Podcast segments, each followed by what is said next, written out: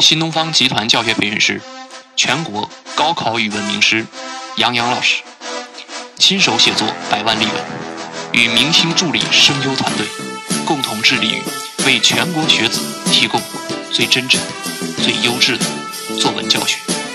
在美好的声音中醒来和睡去，语文就是这样，让学生在课堂中率性而思，让文思在试卷上率意而得，让情谊在生命中率时而萌。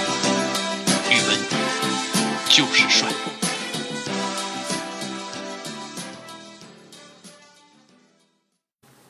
博物，浅薄之谈，逐鹿逐场。关于悲剧英雄的一场辩论赛。这篇文章是本周末精彩课程的部分引入，一个在高考中出现过多次的西方文学的主题之一——关于悲剧英雄的思考。本周作业的阅读文章也与此有关。同时，这篇文章也是我的新书《阅读、思考、写作》中的一篇。大学一年级的时候，我校辩论队曾经在一场北京市级辩论赛的开场赛中遭遇东道主学校。那时我还是刚刚加入校辩论队不久的新人，经常由于年少轻狂与老队员争论起来。当然，辩论队的确是要辩论的，但资历资格也是要讲的。所以那时的我给大家的感觉大概是有点恃才放纵，用现在的话说是任性。不过，辩论赛这个事情，赛场上无长幼，更无需谦让，实力还是很重要的。所以我很快从院队进入校队。进入校园的第一场市级比赛，给我留下了非常深刻的印象。比赛当晚，我们辩论队一男三女四位辩手，穿着单薄甚至有点可笑的西装，再加上学生会的一位老师，在瑟瑟的寒风中，坐着公交车来到东道主学校的赛场——人民大学。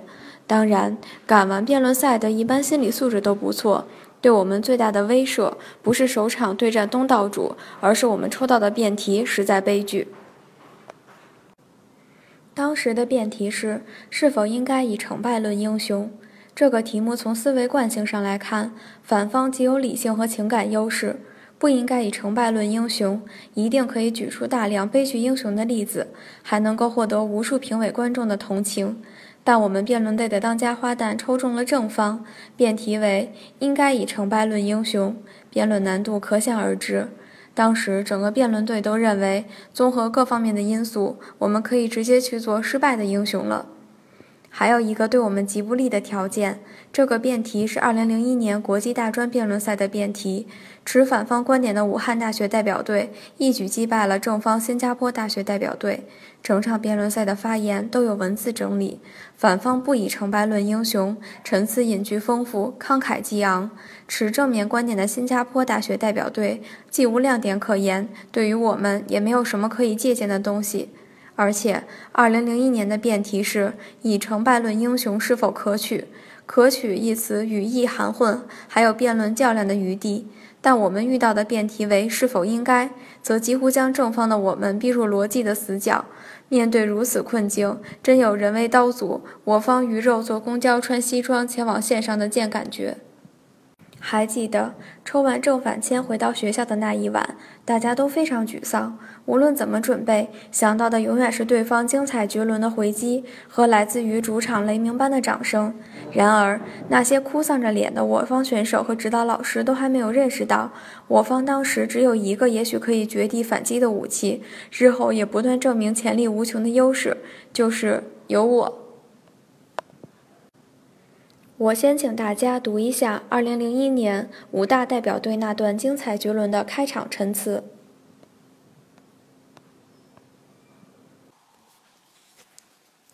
谢谢主席，各位评委，大家晚上好。古人也说，名不正则言不顺，只有对概念进行清晰的界定，我们才能展开一场有意义的辩论。按照权威的现代汉语词典解释。成败都是相对于具体目标而言的，达到了就是成功的，没有达到就是失败。英雄是指以自身杰出的才能品质激起他人崇高情感的人。所谓以成败论英雄，是指成功了就是英雄，失败了就不是英雄。我方之所以认为这个观点是不可取的，理由有二：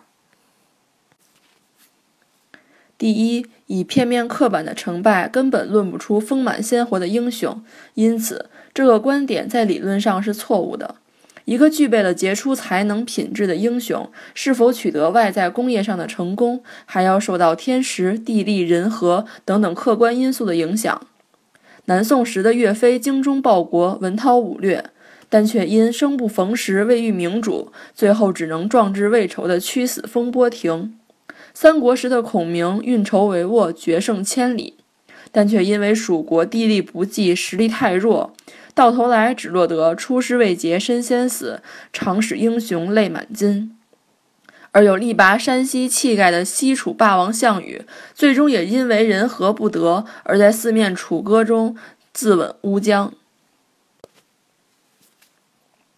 正是因为成败之中包含着天时地利人和等等不以人的意识为转移的客观因素。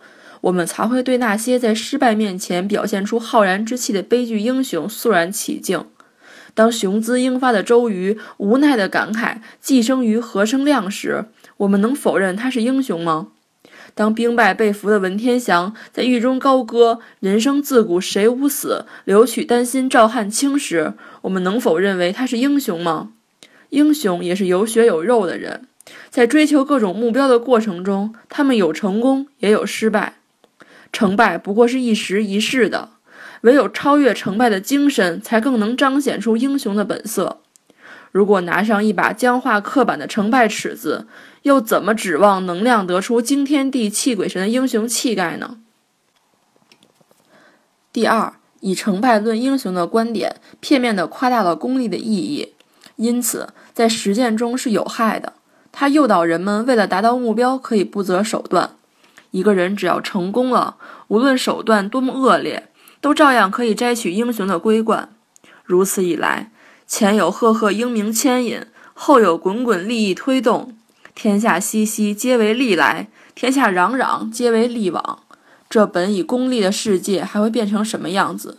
实在令人不敢想象。正是因为以成败论英雄的观点存在以上两点错误，因此我方认为。以成败论英雄是不可取的。谢谢。主席评判，大家好。今天我们一开始想谈逻辑问题，对方辩友说以成败论英雄怎么会只是一个逻辑问题呢？我方谈事实判断，对方同学说成败论英雄怎么会只是一个事实判断呢？那么我真不知道我们今天该谈什么好了。对方辩友告诉大家说，要看到成败背后那些精神的东西。原来对方没有先去论成败论英雄，却是看成败背后的东西论英雄。那么，我今天和对方辩友辩论的时候，对方辩友是不是要告诉我，是我背后的这把椅子在和对方辩友进行辩论呢？好的，我们再来看看对方同学今天告诉大家的是什么。的确，我们很理解。对方辩友今天要告诉大家的是，我们要在成功之中看出英雄的本色所在，这一点我们从不否认。但是，当我们真正来论英雄的时候，看到的又是什么呢？我们先来看一看三国时的大英雄关羽关云长。纵观关羽的一生，既有千里走单骑，又有兵败走麦城。成功之中，我们发现他的非凡才略、过人胆识。于失败之中，我们同样看到了大义凛然、威武不屈。请大家想一想，为什么成功时、失败时，我们都说关羽是一个英雄呢？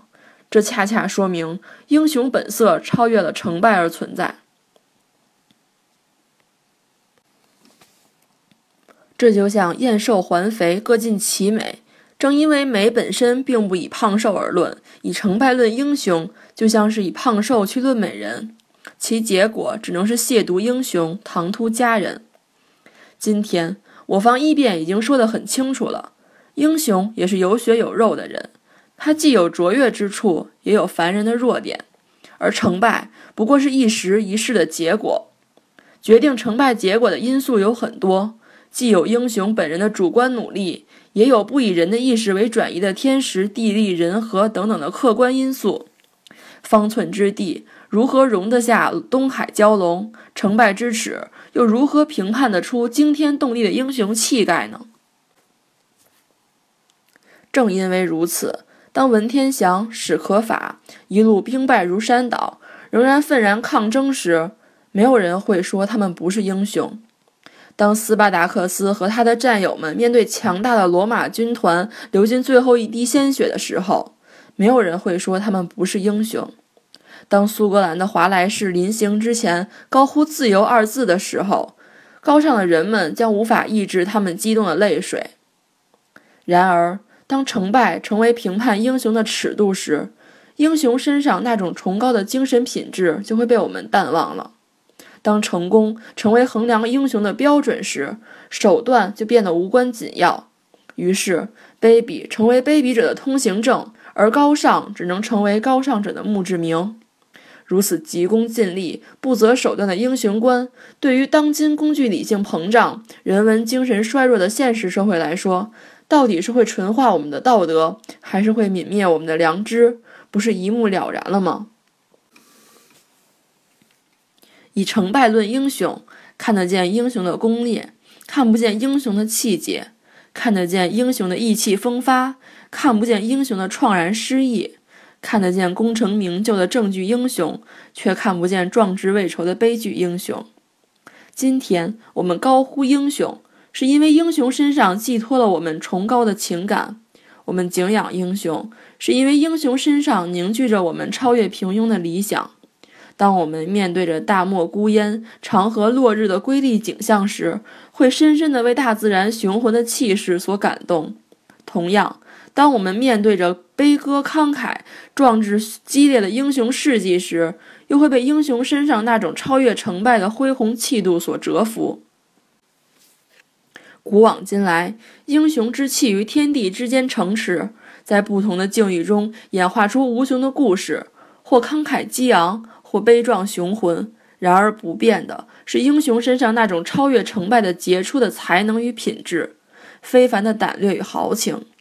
滚滚长江东逝水，浪花淘尽英雄，而非当是成败转头成空，最终留下的。是一段激昂与天地之间不能为成败所论的英雄气概。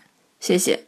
从2001年赛后的录像中可以看到，这段慷慨的总结陈词引起了全场的掌声，不夹杂任何感情而言。新加坡代表队为之黯然失色。我们在准备那场辩论赛时，全队都没有什么士气。就在大家都无言以对，准备会议陷入冷寂和绝望之时，我站起来，向大家冷静地分析了正反方的问题。一人大也面对着同样的痛苦，即在各个方面都很难超越武大的经典之战。辩论者多半是好强斗勇的，我们不过面对他们，但他们则面对的是铸就经典之战的武大，是等待超越的大山。从这种角度来说，比我们还要困难。二有气节的话，人大可能放弃武大用过的素材，甚至是观点。当然，我们并不排除他们直接使用武大观点素材的可能。毕竟，想全面绕开几乎无法实现。这样说来，他们的选择并不比我们多。三更远一步，武大当时虽然取胜，但我认为胜在天时，即辩题角度较优；胜在人和，因为新加坡队表现平平。但辩论的角度其实都是我们沿着思维的惯性很容易想到的，并没有体现出更多哲学式的巧妙深刻的角度。我们倒还有很大思考的空间，发挥的余地。四，再进一步，我方的不利境况容易得到评委的理解。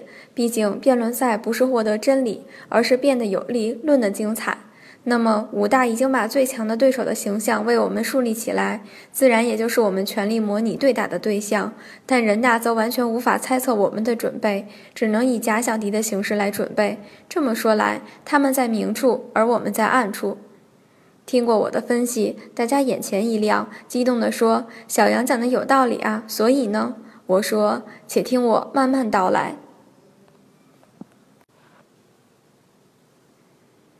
辩论赛的基本原则是正方立论，反方驳论。正方要观点严谨，反方求反击巧妙。作为正方，我们最大的优势就是掌握着全场第一个发言的主动权。正方第一辩手的立论陈词，就像整篇议论文的开篇，要有提纲挈领的高度概括。但如果我们所讲与大家的期待完全一致，那么剩下的只有被动挨打。所以我方的立论本质上应该是驳论，驳倒对方和观众心中的惯性看法。这样一来，先使对方阵脚大乱，再使观众重新判断，最后让评委为之惊叹，胜利可望。辩论队队员和老师听了以后纷纷颔首。那么具体要怎么办呢？我说，反方要证明的是不应该以成败论英雄，观众和评委就会自然地认为不应该以成功或失败来论一个人是不是英雄。火力点就在对英雄的评价方式上。事实上，成败英雄两个词的定义上大有可以发挥的空间。我们可以在立论阶段就将火力点移开。试问大家一个问题。不以成败论英雄，何以论英雄呢？大家说对啊，果然没有想过应该以什么论英雄。我说对，问题就在这里。大家没有发现武大所举的一切例子中，岳飞、文天祥本来就是英雄，成也是英雄，败也是英雄，但败往往是世俗标准的败，如壮志未酬、功名未就、失地未复；可成却是大成，如千古垂范、丹青留名。以成败论英雄前，他们就是英雄，因为他们无论大败或是小败，一定有大成。武大所举例子的背后，有一个很有趣的逻辑悖论，即为因果错置。其实他们举的全都是大英雄，是大成而小败，是名成而事败的英雄。这样一来，无论反方举出任何例子，都可以反问：你方之所以举出此例，本来就是在证明他们是英雄，同时更证明了你方正在以成败论英雄。那一刻，整个辩论队都寂静了，大家根本不知道我在讲什么，可是觉得很厉害。大家先是在内心反应了一会儿，然后用眼光征求了一下彼此的看法，接下来心中狂喊：“是这样的，感觉必胜了。”因为抽签不利而一直身负罪恶感的当家花旦简直喜极而泣，对着我掩面拭泪。接下来，我分析了我们在辩论中的思维逻辑草案：一、立论阶段利用优先权先下定义纲领，放大成败的内涵，以包括所有的英雄。何为英雄？大成而完胜者，大胜而小败者。何为大小？大为民族声誉，小为个人俗利。二、公辩阶段两处设问偷换概念：A. 不问反方，不以成败论英雄，以何论英雄？B. 不以成败论英雄，那么可以成败论什么？C. 备选对方如何认识成与败？三、自由辩论阶段引君入瓮。A. 反问反方，所有举例人物本来就是英雄。B. 破解对方可能举出的例子。C. 不断反问对方逻辑中的前后，先有英雄还是先有成败？D. 不断反问对方如何看待悲剧英雄中的小败而大成。E. 不断反问对方如何认识平凡世界中的英雄。四、总结陈词阶段，利用最后发言的总结权。A. 总结观点。B. 隶属反方未解释的问题。C. 煽动观众。我们穿着单薄而且可笑的西装，将头发梳成大人模样，坐公交前往人大比赛。比赛前，再自信的选手都会自我怀疑的。这恰恰是比赛的魅力。需要征服的其实根本不是对手，而是自己。我记得对方辩友看我们时意味深长的笑容，大概是想：你们居然没有弃权，等着被虐吧。恐怕我们回敬他们的也是意味深长的笑容。比赛一开始，我方一辩还带着些许的怀疑、忧虑，但面对全场的眼睛，他不得不有些机械地把事先排练过无数遍的开篇陈词念出来。接着，我们看到对方的表情开始变化，互相使眼色，忙乱地翻找资料。我们知道策略奏效，心花怒放，一级实行。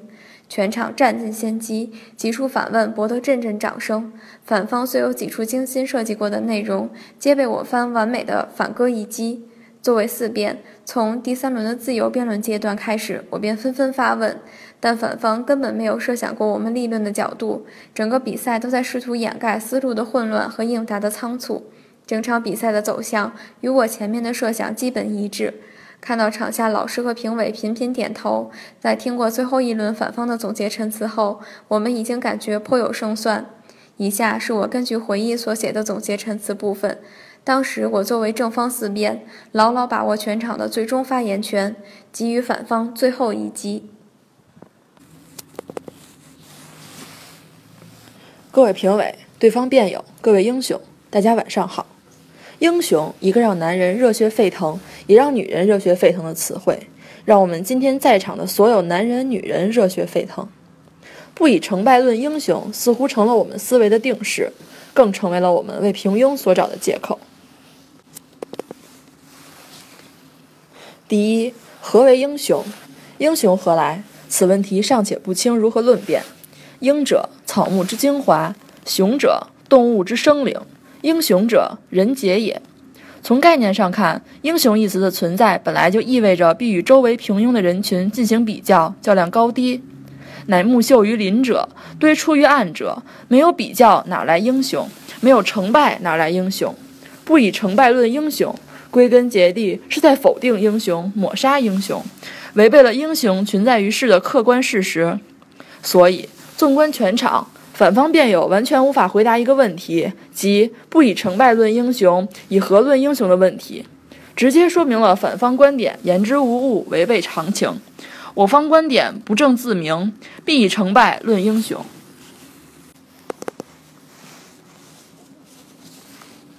第二，何为成败？成有何成？败有何败？此题不明，如何论辩？败是壮志未酬，是失地未收，是英雄气短，是春水东流；成是后世垂范，是千古流芳，是感天动地，是万世垂唱。败。是一己的、一时的、一世的；成是精神的、气质的、美名的。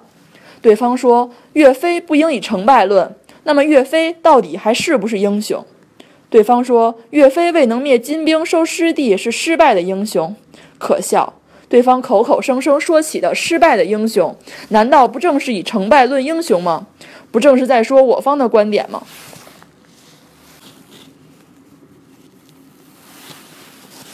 我来告诉对方，为什么岳飞是我们心中的英雄吧。他败给了皇帝，败给了金兵，甚至败给了秦松，但是他赢得了民心，赢得了骨气，赢得了千秋传唱。今天我一句壮志饥餐胡虏肉，你张口便接笑谈可击匈奴血，这就是岳飞的大成功、大成就，他自然就成了大豪杰、大英雄。三十功名尘与土，八千里路云和月。没有尘土功名，哪有家国情怀？没有云月兼程，哪有保家卫国？没有小败大成，哪有英雄豪杰？当然应该以成败论英雄。第三，何为功利的成败？对方辩友反复提及成败论英雄是功利的表现，其实不以成败论英雄的对方辩友，却动辄一个英雄，动辄一个枭雄。一会儿是悲剧英雄，一会儿是平民英雄。其实以功利论英雄的正是对方辩友。此题不明，何以辩论对方辩友认为称王称帝便是英雄？所以你们说项羽不过是悲剧英雄，认为发家致富就是英雄，所以柳传志、史玉柱是英雄，认为拥有权力名誉是英雄，所以领导干部和明星是英雄。其实这才是大大的以成败论英雄。但又是何等世俗功利的眼光论英雄？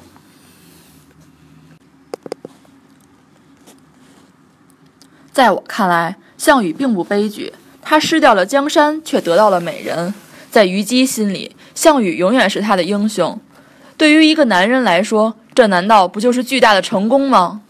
在我看来，以成败论之，倒是人人都可以做豪杰，成英雄。第一次向对方表白的男同学，就是战胜自己的英雄。被对方拒绝了，也不过是一次小小的成败。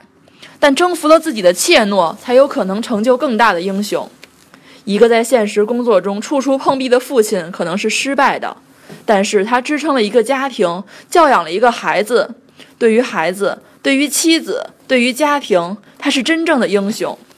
一个在五道口扫大街的环卫工人，他工作平凡，薪水微薄，以世俗的标准来看，他是失败的。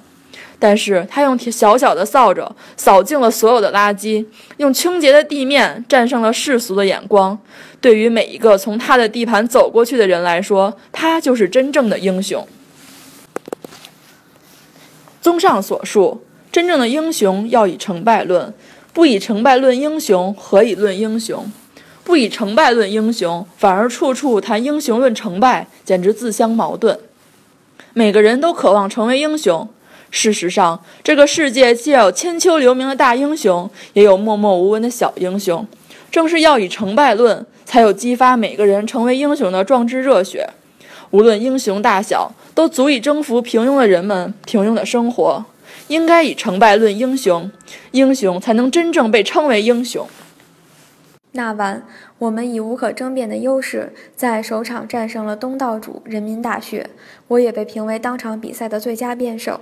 由于是初赛，连证书都没有，也没有奖品，更谈不上奖金。我们四位选手和一位老师，穿着单薄而可笑的西装，坐着公交回到学校。一夜睡去，又是新的一天。